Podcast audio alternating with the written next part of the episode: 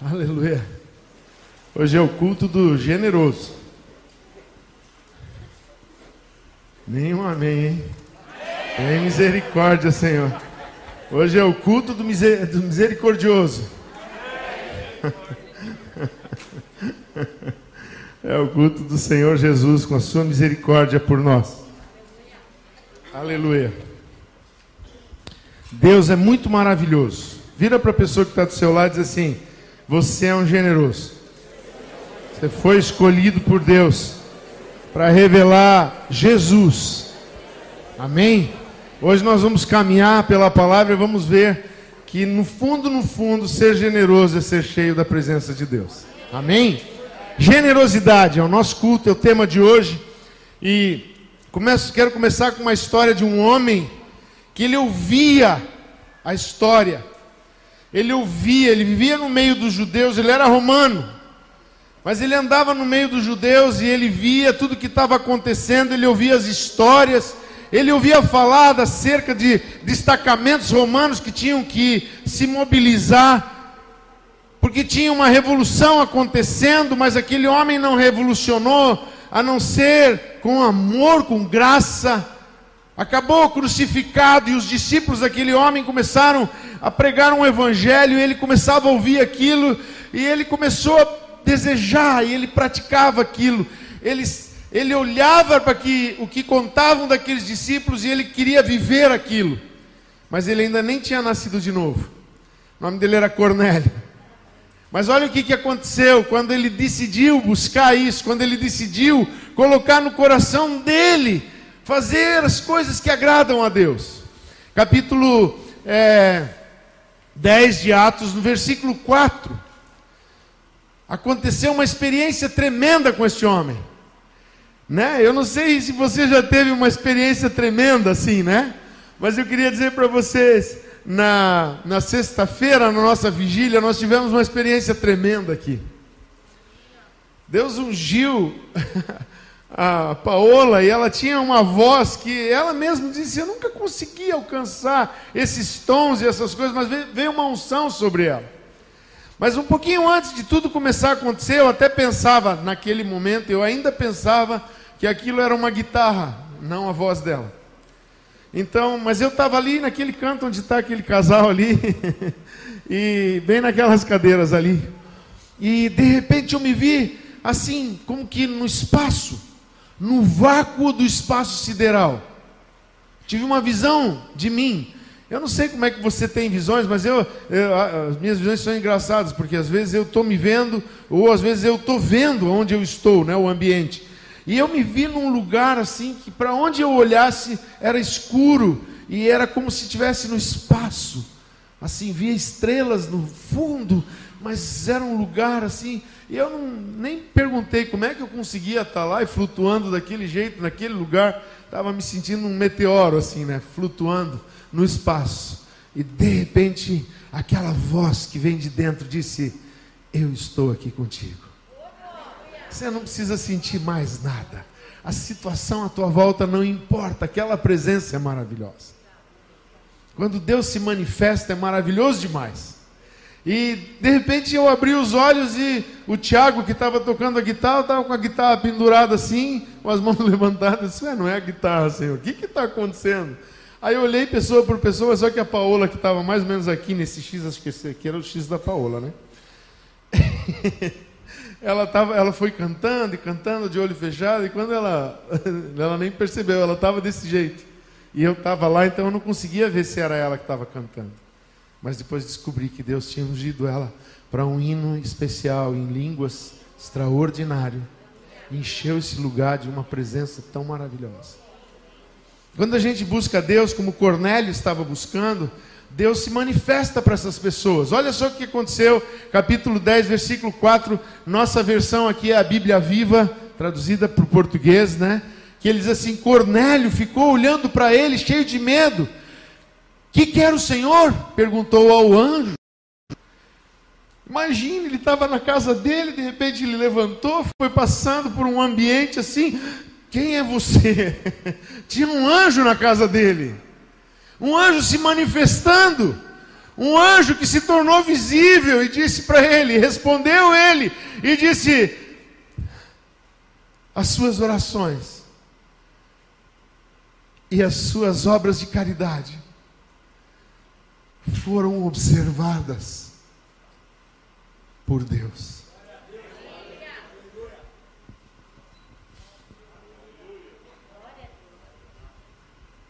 Deus nos observa. Você já imaginou? Você levanta de manhã, vai botar aquela, aquela garrafa elétrica lá para esquentar um pouquinho de água, passar um café, e você vira e tem um, um anjo na tua casa.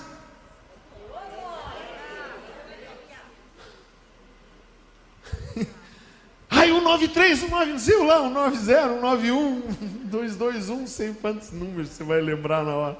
Você vai ficar, que estranho, o que, que houve? Que que... E, mas eu digo para você, a presença de um anjo que é de Deus, ela produz paz, ela, não, ela põe um temor, mas ela produz paz. Aleluia. E o Senhor vai falar para você: Oh, eu estava te observando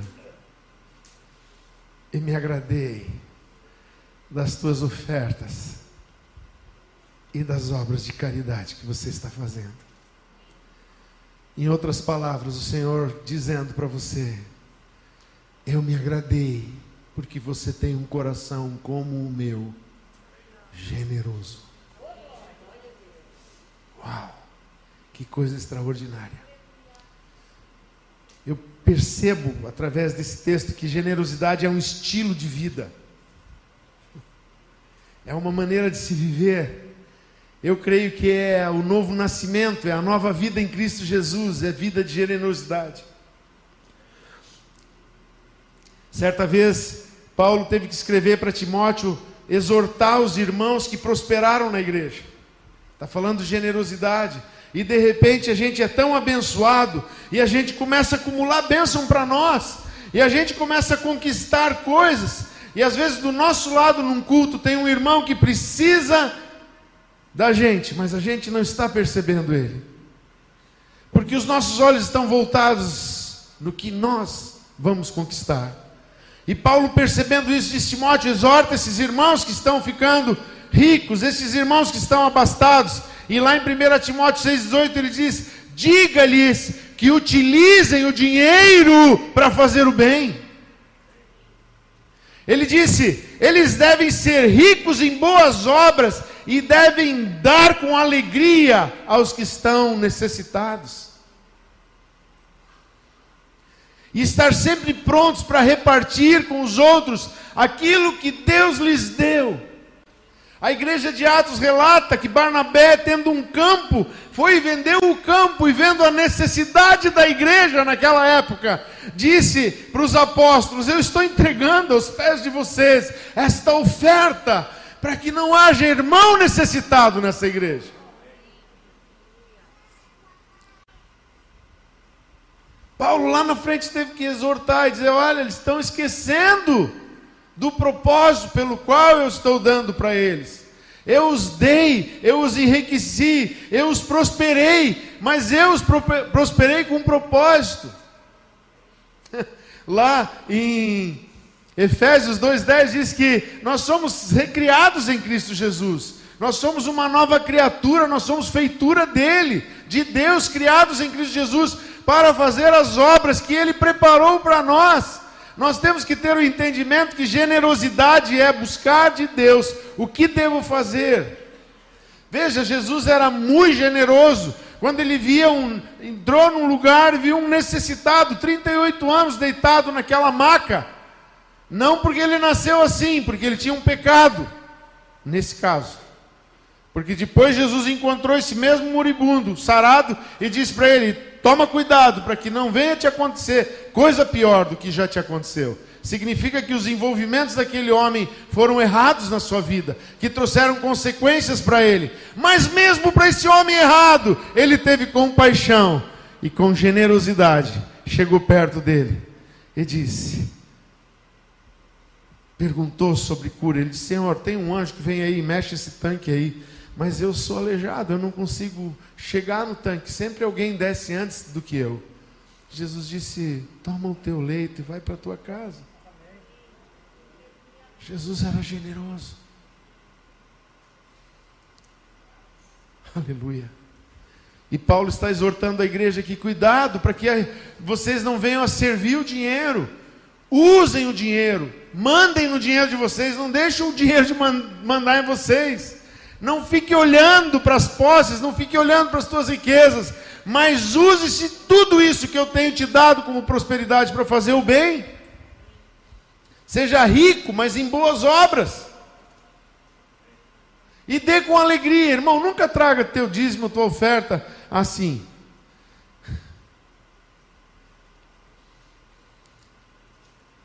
Em 2 Coríntios 9,9 a gente ouve tanto, ouvia, né? Porque agora a gente já nem faz pedido de oferta nessa igreja, porque essa igreja é generosa. Aleluia. Você já entendeu? Nós só estamos recapitulando. Aleluia.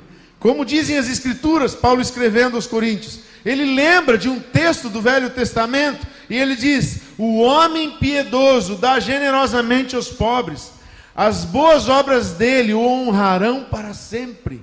Olha só, ele está dizendo que quando você ajuda aquele que não tem condições, quando você vê a necessidade de alguém e você dá daquilo que você tem, você reparte o teu prato quando você tem o desejo de que o prato do necessitado seja igual ao teu na tua mesa. Quando você olha para uma pessoa necessitada e não deseja dar para ela algo qualquer para ela, mas você deseja que ela chegue no mesmo nível que você, que você deseja dar o teu prato de comida para ela. Aliás, o grande e verdadeiro jejum é não só pare de comer, mas dê o que você ia comer a alguém que não tem o que comer. Quer dizer, se você tinha um plano de fazer uma picanha no sábado, e o Senhor te pediu um jejum, dê a picanha para o necessitado. Não é de carne moída de segunda, é de aquela picanha. Esse é o verdadeiro jejum, está na Bíblia, Isaías 58. Não só que você pare de fazer, de comer, mas que você dê aquilo que você não vai comer para alguém. Quando a gente faz isso, quando a gente supre o necessitado, a Bíblia diz que a nossa honra, a nossa obra nos segue. Nós somos precedidos pela obra que fizemos. Cornélio foi precedido pela obra que ele fazia. Coisa interessantíssima isso. Quando a gente dispõe a viver o coração de Cristo em nossas vidas, pessoas são alcançadas, são abençoadas. Está errado o nome ali, eu escrevi errado. Pode mudar ali, amado. Está ali Carl Meningen, mas é Meninger. Ele é um grande psiquiatra e um psicólogo e psiquiatra americano. Ele já escreveu livros sobre essa área. E ele escreveu sobre isso e ele comentou sobre isso, dizendo assim: a generosidade é componente essencial para a saúde mental. Uau! O generoso dificilmente tem doenças mentais. Ele escreveu isso no livro dele. Ele escreveu, ele fala sobre isso. Ele está dizendo que aquela pessoa é tudo depressivo. Então, torna, fique um pouco mais generoso, irmão. Muitas vezes, quando a gente está um pouco depressivo, está um pouco triste, a gente quer tudo para a gente. Ai, ninguém pensa em mim. Oh, Deus, oh, mundo cruel. E ele está dizendo: a solução está no contrário. Em vez de olhar para dentro de si, olhe para o próximo diz: já que eu estou assim, tão sem vontade de fazer as coisas, vou te dar minha bicicleta. Vou te dar esse par de tênis da Nike novo que eu comprei para caminhar. Vou usar o velho. E sabe que isso vai restaurar você, porque a generosidade te, te ajuda, isso é científico, nem tô, não estou só usando a, as escrituras para falar com você hoje. Estou falando de algo que é científico. É muito extraordinário a sensação quando você dá. É maravilhoso ver alguém que está necessitado recebendo e você vê o sorriso se abrindo no olhar. Eu lembrei de uma canção muito antiga, assim, um sorriso se abrindo no olhar. Todos juntos, louvemos a Deus.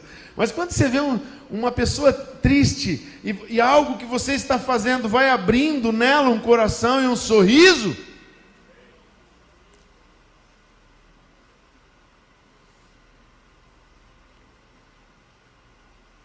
você está recebendo de Deus. Mas até o teu cérebro está produzindo o que você precisa para ser feliz, para ser saudável. No Aba News a gente viu a pastora Arlene falando, né, uma parte de uma mensagem dela, dizendo assim, que é quando a gente recebe aquela palavra, quando Cristo produz dentro de nós, aquilo é saúde para a nossa alma e para o nosso corpo. Fazer o bem cura a gente. Aqui tem um texto que talvez você não vai entender porque que eu coloquei aqui, mas eu vou te explicar. Lá em Tiago 2, 12 e 13 diz assim: Vocês serão julgados, presta atenção. Vocês serão julgados com base no fato de estarem ou não fazendo o que Cristo quer que vocês façam. Você compreendeu a frase? Eu usei essa viva por causa disso. Vocês serão julgados com base no fato de estarem ou não fazendo o que Cristo quer que vocês façam. Portanto, diz a Escritura, cuidado com o que fazem e com o que pensam. Pois não haverá misericórdia para com aqueles que não tenham mostrado misericórdia. Você está entendendo? Quando você endurece seu coração para as circunstâncias, para as pessoas que estão à sua volta, para os necessitados. Deus está endurecendo o coração para você. É o que a Escritura diz. O apóstolo Tiago teve a audácia de escrever isso. E ele, mas ele diz, o, vamos dizer assim, o oposto disso está revelado aqui também, porque ele diz assim: Mas se vocês tiverem sido misericordiosos, então, a misericórdia de Deus para com vocês triunfa sobre o julgamento de vocês, ou o julgamento dele contra vocês. Sabe o que, que está dizendo esse, esse texto para mim? Está dizendo assim: é tudo pela graça. E se você ainda não entendeu a graça, você não consegue revelar graça para as pessoas. Mas se você tem entendido a graça de Deus e você entendeu que você não merecia, mesmo sendo um condenável, um pecador, um descendente do pecado de Adão. Todos pecaram, destituídos estão da glória de Deus. Cristo morreu ao seu tempo pelos ímpios. Nós éramos pecadores quando Cristo morreu naquela cruz por nós. E quando a gente entende isso, que de graça recebemos, nós cantamos a última canção aqui, né? De graça recebemos. Quando a gente entendeu que é de graça, e o armazém celestial tem tanto, tanta abundância, que essa graça pode extravasar. Eu só consigo ser misericordioso se eu entendi a graça. Eu só consigo ser generoso se eu entendi a graça. E, e então eu muitas vezes Olha, talvez você tenha que fazer uma oração. Senhor, eu nasci de novo alguns anos atrás, mas hoje eu quero nascer de novo, de novo. Porque eu não estou vivendo a tua graça, eu não estou entendendo a tua graça. Algo está abafando essa graça na minha vida, eu não estou conseguindo ser generoso, eu estou julgando muitas pessoas, eu só critico, eu não consigo ser bondoso, eu não consigo ser generoso. Eu não entendi o que é generosidade. Ah, tem uma passagem tremenda nas Escrituras, mas não é a pregação de hoje. Mas diz que um homem devia, tinha uma dívida tão grande, que ele não conseguiria pagar. Mas ele disse: Tem misericórdia de mim. E o rei olhou para ele e disse: Tadinho, ele nem sabe quanto ele deve para mim. Ele nem sabe que se ele trabalhar 29 gerações da família dele, de filhos dele, não vão conseguir pagar metade do que ele me deve. Mas eu vou perdoar ele. Graça. Só que daí ele saiu, ele recebeu graça, mas ele não deixou a graça viver nele. Porque ele saiu e tinha uma pessoa que devia só um dinheiro que em poucos dias conseguiria pagar. Mas ele não perdoou. Ele encarcerou aquele amigo. É isso, amados. A Bíblia está dizendo que quando nós entendermos a graça, e a graça for vida em nós, for nosso estilo de vida, nós seremos generosos e misericordiosos. Nós nunca vamos olhar para um pecador condenando, e olha que hoje a mídia, pelo amor de Deus, lembrei do pastor Salésio na vigília, pelo amor de Deus.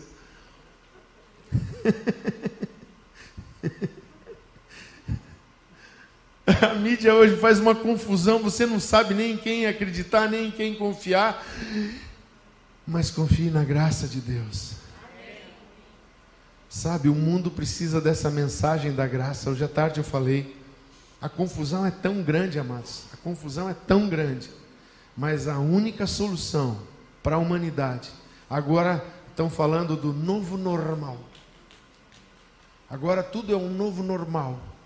E o novo normal está trazendo uma confusão, porque vacina, não vacina, deve vacinar, não deve vacinar, vacina é boa, vacina é ruim, o corona é, é, é do anticristo, corona não, e está uma confusão, e as pessoas estão bem perdidas, mas o caminho e a verdade e a vida continuam os mesmos, solucionando no novo normal já foi a era das trevas, já veio a era moderna, já veio a era contemporânea, já passou, agora nós estamos vivendo a era do novo normal, né? A gente sempre inventa, né? O tempo vai passando, o contemporâneo que devia ser hoje, contemporâneo, contemporâneo significa agora, nesse momento. Mas a gente deixou o contemporâneo para trás, porque agora a gente está no novo normal, mas o novo normal só tem solução em Jesus Cristo. Continua, o antídoto para o pecado é o mesmo a salvação. E quando a gente entende isso, de graça recebi a abundância no armazém celestial. Eu posso dar de graça. Eu posso compartilhar. Eu posso dar. Eu não preciso disso. Eu lembro de uma história que eu ouvi de um pastor português. Ele disse que o homem mais rico de uma cidade, uma vez, ele era dono de todos os prédios da cidade. Todo mundo era inquilino dele. Mas ele morreu. E lá estavam os dois velhinhos da cidade, os mais velhos da cidade, lá, 90 e 100 anos, do lado da sepultura do ex-milionário, né? Do ex-rico, do ex qualquer coisa, porque agora ele era só um morto. E eles conversando disseram assim um para o outro: E o que, que adiantou toda essa riqueza? Aí, em português, né? demorei para entender a língua. Mas ele disse: Que adiantou tudo isso? Deixou cá tudo.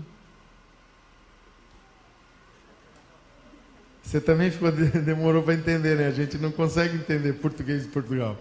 Mas ele disse: o que, que adiantou ter tudo isso? Deixou tudo aqui, olha, ele está aí sepultado. Está tudo aí, os prédios dele, está tudo aí. Você não vai levar nada disso, seja generoso. Você não vai levar para o céu estas coisas. Vale a pena compartilhar. E quando você compreende disso, olha só, quando você compreende essa graça, que você foi perdoado e você não merecia, mas você aceita ela, e ela se torna vida em você, e você começa a ser generoso com as pessoas, aplica-se aquela verdade bíblica de que na, na sua vida, o escrito de dívida que era contra você e contra mim, ficou cravado na cruz, porque a generosidade que passou a ser vida em nós cobre o julgamento que é contra nós. Uau, isso é uma revelação muito grande, amados. Isso é muito forte. Dá para você se avaliar: será que eu estou sendo alguém que representa Jesus? Eu estou vivendo o Evangelho da verdade? É só você fazer uma pergunta: estou sendo generoso?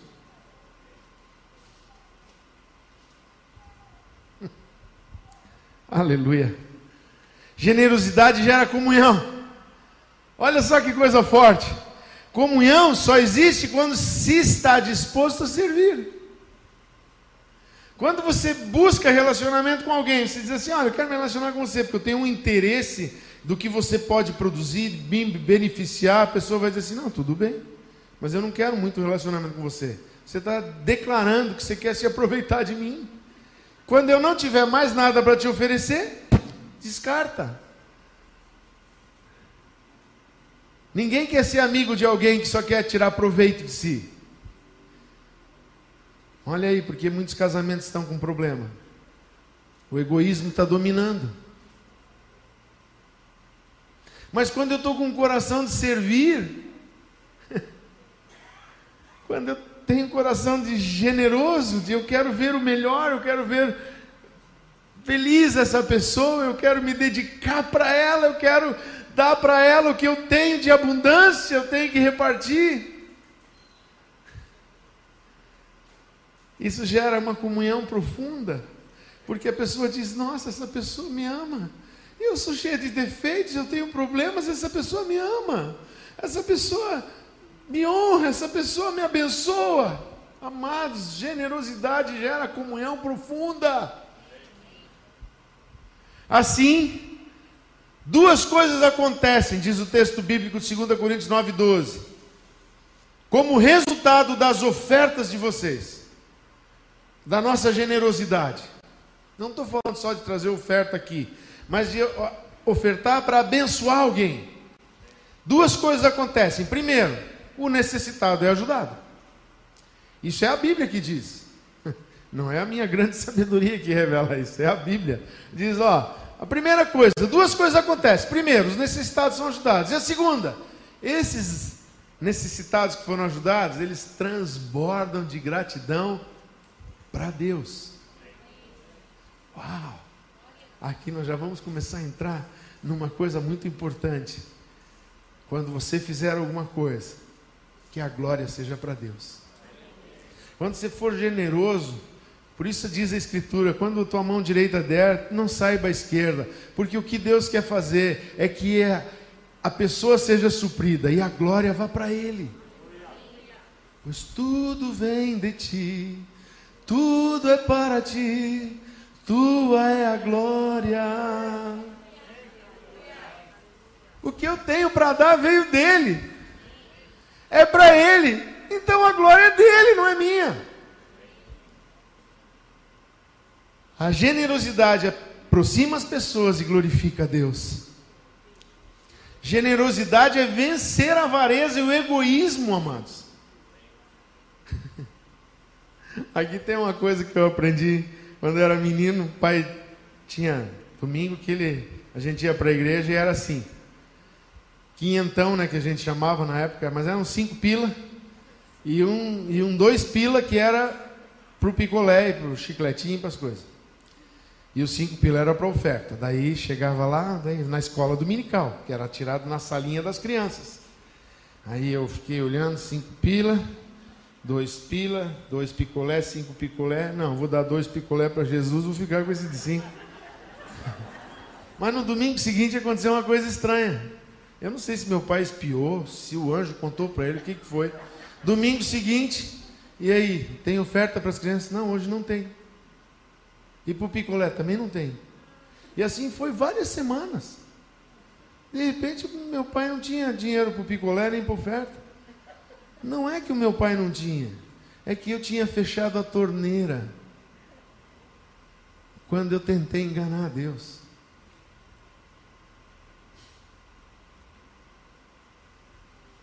Sabe, quando você quer ser generoso, mas você diz assim: não, vou ser generoso, mas Deus está mandando eu repartir é, esse aqui. Não, mas eu vou dar esse aqui, porque esse aqui.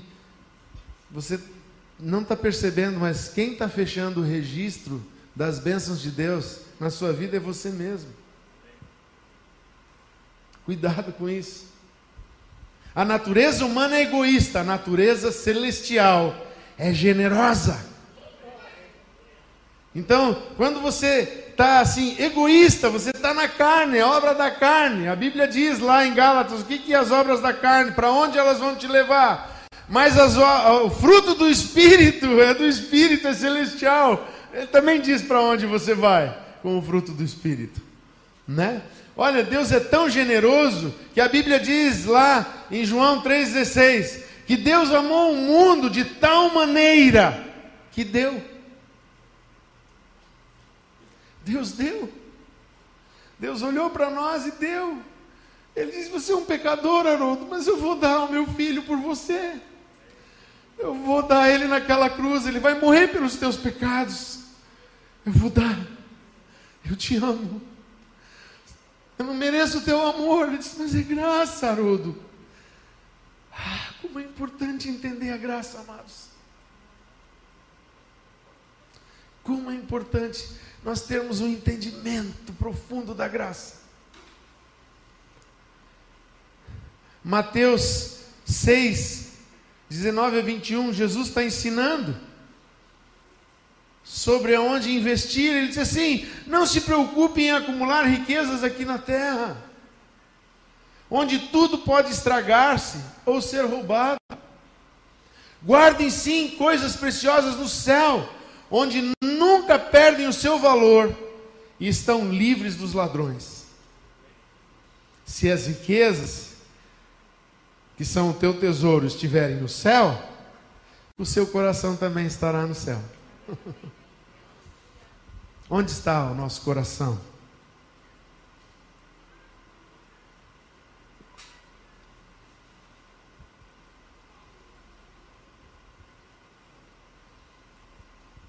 O generoso torna-se um mordomo do reino de Deus.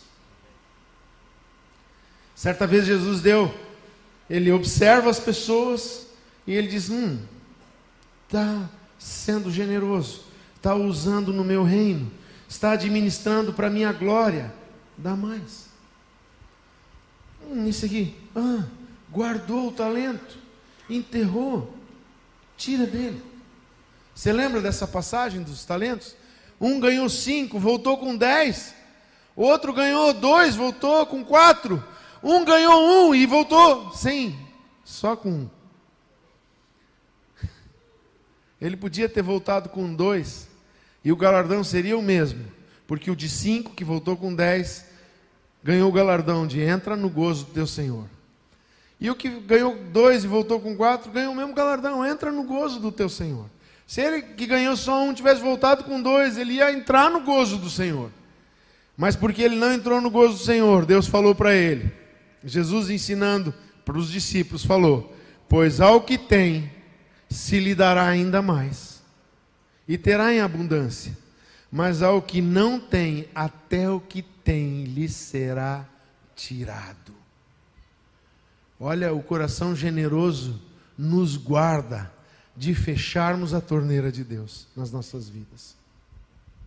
São as atitudes que nós vivemos que definem se nós entendemos a graça ou não. É pelas obras que Cornélio fez que ele foi observado. Eu queria dizer para você que em Apocalipse diz que quando nós partirmos dessa para lá, as nossas obras nos acompanham. As nossas obras vão ser provadas no tribunal de Cristo, elas vão passar pelo fogo. Se for madeira, feno e palha, vai queimar, mas se for ouro, prata e pedras preciosas, vai se purificar vai prevalecer e vai permanecer. Essa igreja tem sido generosa. Você está sentado numa cadeira da generosidade. Alguém doou algo. Alguém doou essa cadeira. Alguém pagou parcelas. Eu lembro quando a gente fez a campanha. Um deu uma cadeira, outro deu duas cadeiras. Teve irmão que deu 70 cadeiras. Mas era tudo fruto de generosidade de alguém que deu. Nós temos essas lâmpadas porque você tem dado, nós temos esse lugar aconchegante, pagamos esse aluguel porque você é generoso. E a bênção de Deus vai vir sobre a sua vida. Consequentemente, essa igreja será mais abençoada. E vai abençoar mais, vai ter mais missionários no campo, vai ter mais obras missionárias, vai ter mais trabalho. Glória a Deus, aleluia. Outra coisa forte que eu preciso falar aqui com os generosos hoje. Se você semear milho, irmão, você vai colher milho. Se você semear feijão, você vai colher feijão. Mas se você semear um feijão, você colhe muitos feijões. Se você semear muitos feijões, você vai colher muito mais feijão ainda. Se você plantar um metro quadrado de feijão, você vai colher um metro quadrado de feijão. Se você plantar 100 alqueires, você vai colher 100 alqueires de feijão.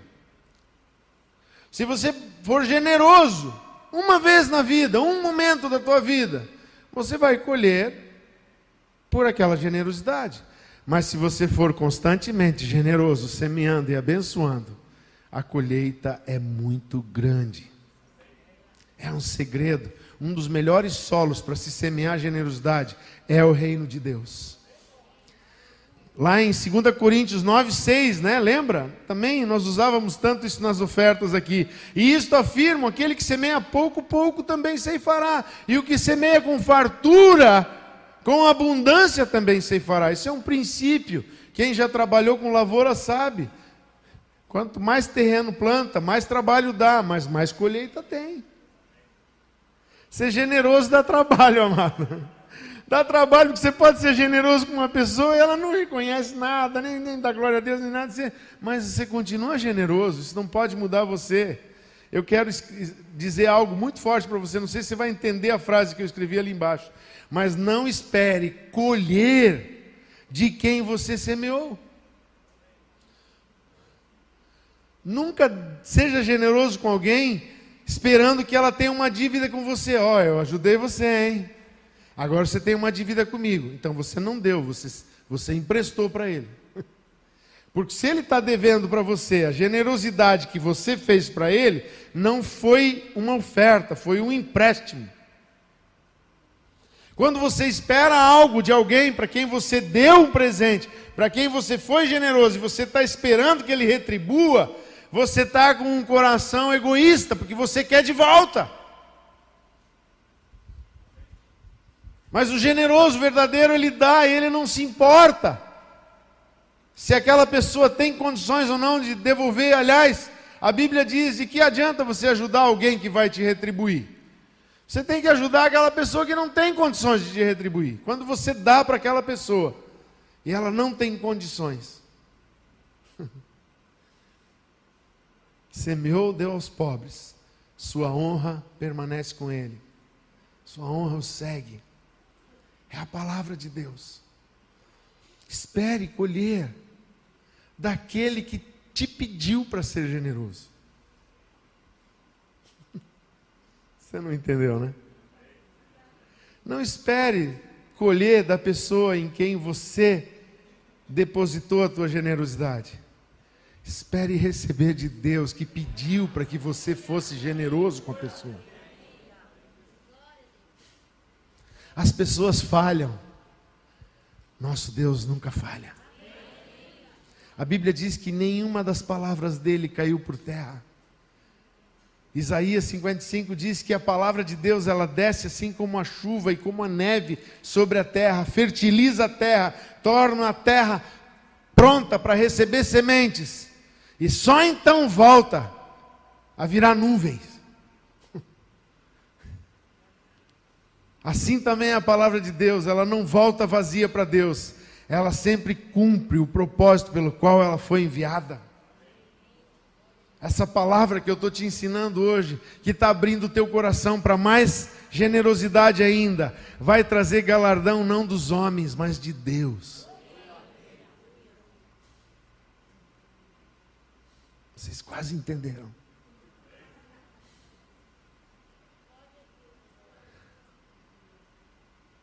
Essa palavra que está abrindo seu coração para ser generoso vai trazer bênçãos para a sua vida, não de homens, mas de Deus.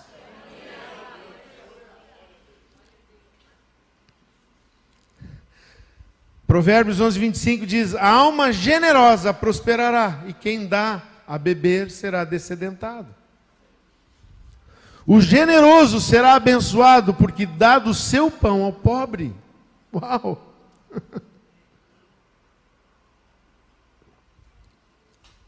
Meu avô era um alemão muito uh, assim, né? Mas eu lembro quando eu era pequeno e agora me disseram que dá para viajar por ali, agora está tudo asfaltado, onde o meu pai nasceu. E na volta de, da minha cidade para cá, naquela época para cortar caminho, vinha por uma estrada de chão. Passava-se ali por Doutor Pedrinho, né? vinha lá de Papanduva, descia pela Serra do Bom Sucesso. E ali tinha os italianos, e os italianos tinham, na época que nós paramos lá, agora já era diferente, mas na época que nós paramos lá, era um casarão de madeira, assim, até o ônibus que passava ali, e muitas vezes tinha que vir com correntes nos pneus para poder passar ali. É, parava para as pessoas almoçar, tomar um café. Meu avô parou, e meu avô falou com aquela senhora para ela servir um café, e ela pediu para colocar pão e linguiça e um monte de coisas na mesa. E de repente meu avô olhou, tinha um senhor sentado com um saco assim, chapéu na cabeça. Ele disse: O senhor já quer comer com a gente? Ele disse: Ah, sim. O senhor já comeu? Ele disse: Não, estou desde manhã esperando o ônibus aqui, o ônibus não conseguiu vir até agora. Ele disse: Ah, então senta aqui na mesa com a gente.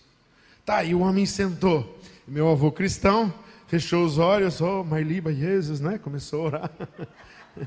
Quando a gente abriu os olhos, o pão e as duas linguiças saíram do meio da mesa e estavam no prato daquele homem.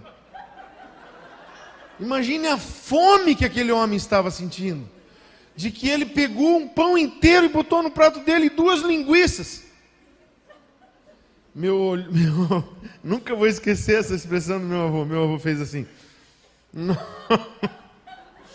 Chamou a mulher e disse: traz mais pão e mais linguiça. Ele podia ser aquele alemão grosso, mas ele era generoso demais. Gravei isso na minha alma. Mateus 25, 40 diz: O rei respondendo lhes dirá: Em verdade vos afirmo que sempre que fizestes a um destes meus pequeninos irmãos, a mim me fizeste. Olha o princípio, amado. Quando você faz para alguém, ele é um pequenino, ele está na, na rua, quando a gente faz o lanche, os irmãos ali vão lá, entregam para aquele morador de rua, que graças a Deus, cada saída tem resgatado um desses moradores de rua, tem devolvido ele para a sua família, que coisa gloriosa é isso, eu me alegro com isso. Mas dá para aquela pessoa, ela não tem como pagar, ela não tem como devolver. E eles têm tido experiências tremendas, eles sentam juntos, eles comem juntos ali. E aquelas pessoas abrem suas almas. E eles voltam. E Jesus diz assim: Foi para mim que você fez. Não foi para aquele cidadão lá. Foi para mim. Então não espere recompensa de homens. É de Jesus. Importa. Né? Sem fé é impossível agradá-lo. Você tem que crer nessa palavra porque sem fé é impossível agradá-lo. E importa que aquele que se aproxima de Deus creia que Ele existe, Ele se torna galardoador daqueles que o buscam. Glória a Deus, aleluia. Atos 20, 35, só, esse, só essa parte, eu destaquei, só isso. Mais bem-aventurado é dar do que receber. Diga comigo, mais bem-aventurado é dar do que receber. Vira para a pessoa que está do seu lado e diga: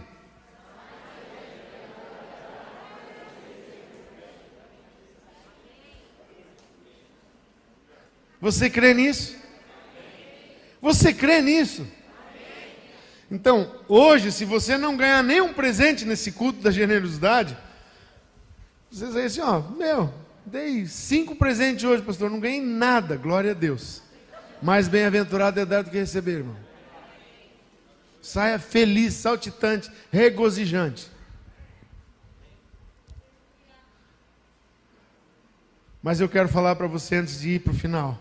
A maior generosidade que a igreja, que eu e você podemos dar para alguma pessoa, é apresentar Jesus para ela. A maior generosidade que eu posso dar para alguém é mostrar o caminho, a verdade e a vida para ela. Billy Graham escreveu num dos seus livros de evangelização e ele disse: se uma pessoa se converte e nos três primeiros anos de vida cristã dela, ela não testemunha para ninguém, ela não fala do amor de Jesus para nenhuma pessoa, dificilmente no resto da sua vida ela vai compartilhar a palavra e a salvação com alguém.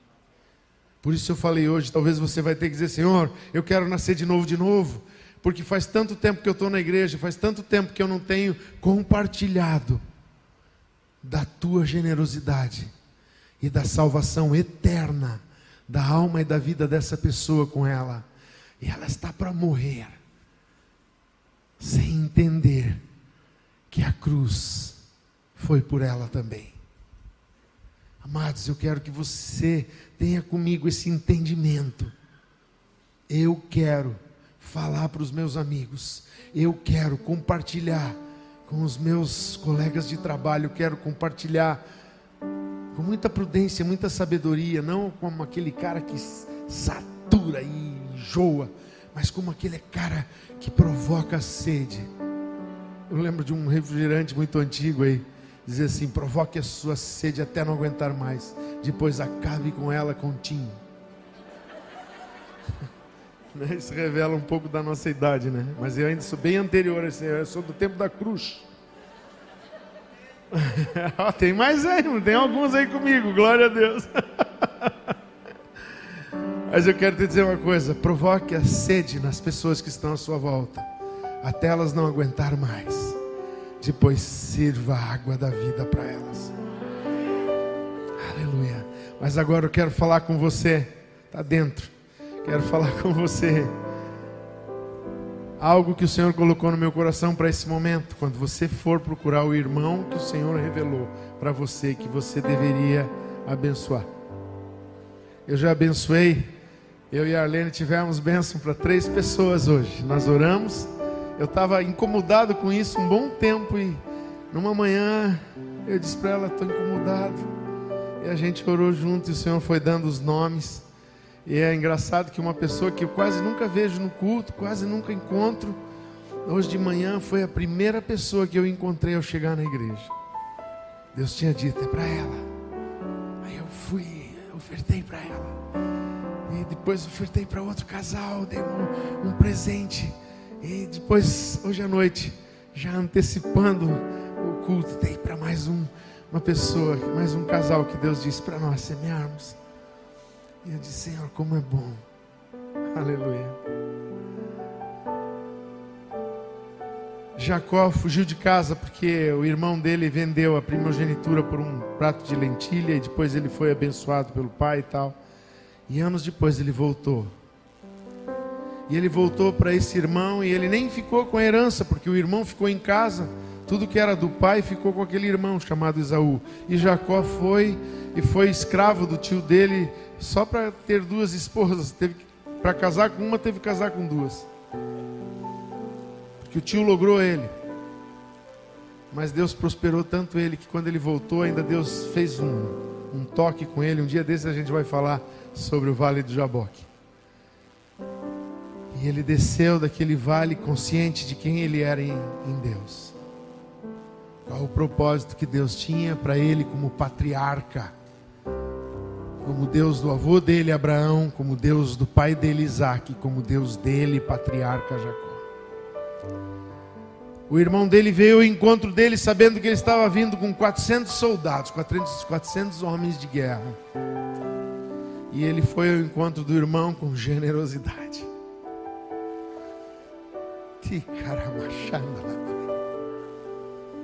Quantas pessoas podem estar se levantando contra nós neste momento, contra a igreja, contra a sua vida? Quantas pessoas estão pensando o teu mal? Estão causando problemas para você, mas vá ao encontro delas com generosidade. Que palavra, Senhor. Aleluia. E quando eles se encontraram, ele começou a conversar com esse irmão e ele fez a seguinte declaração. E eu quero que você pense nessa declaração. Pode pôr esse texto. O último slide. Ele disse para aquele irmão: Peço-te, pois, recebe o meu presente que eu te trouxe. Porque Deus tem sido generoso para comigo e tenho fartura. E estou com Ele até que o aceitou. Você vai se levantar do seu lugar, você vai procurar o irmão. E ele vai dizer: Não, não precisa. E você vai dizer: Não. Eu peço para você. Recebe o meu presente eu trouxe para você, porque Deus tem sido muito generoso para comigo, e eu tenho abundância.